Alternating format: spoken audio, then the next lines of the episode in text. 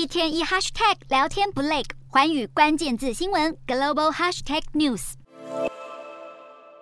来到社区避难中心的居民聚在一起取暖，因为大雪造成电塔的倒塌。北海道文别市有大约一万三千户停电，市府也请求自卫队协助提供暖炉的燃料。日本大雪在各地继续造成灾情，截至二十五日已经造成十几人身亡，有些地方的积雪深度甚至高达一点六公尺，居民只能无奈地不停除雪。温室的铁架全挤在一起，倒在农地里。因为大雪和强风的关系，石川县内有许多温室倒塌，另外还有人因为铲雪从屋顶摔落，或是摔到水沟身亡。日本当局呼吁，虽然二十六日大雪可能缓解，但山区仍然会有间歇性大雪，应该保持谨慎。而不止日本，南韩也受到寒流侵袭，首尔的温度来到超过零下十度，首尔的汉江二十五日也出现了结冻的现象，这是两千年以来第四早的一次。根据以往的记录，只要首尔连续五天的最低温都低于零下十度，最高温也都零下十，汉江就会出现结冻。